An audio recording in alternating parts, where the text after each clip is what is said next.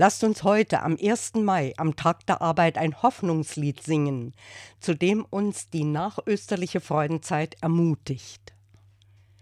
Unsere Hoffnung muss Fantasie bekommen, die diese kranke Welt neu entwerfen kann, die das ausmalen, ausdenken, ausdeuten, ausbreiten kann, von dem wir jetzt nur träumen können, den neuen Himmel und die neue Erde.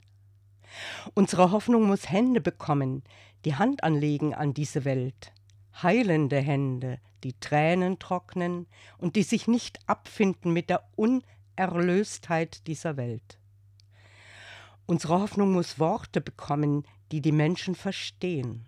Ein rechtes Wort zur rechten Zeit. Worte, die Trauer tragen, Worte, die trösten, Worte, die Freude schenken. Gott hat damit den Anfang gemacht in seinem Sohn Jesus von Nazareth.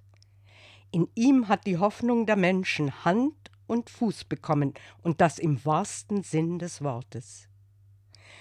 Gott hat damit den Anfang gemacht, wir müssen weitermachen, auch heute.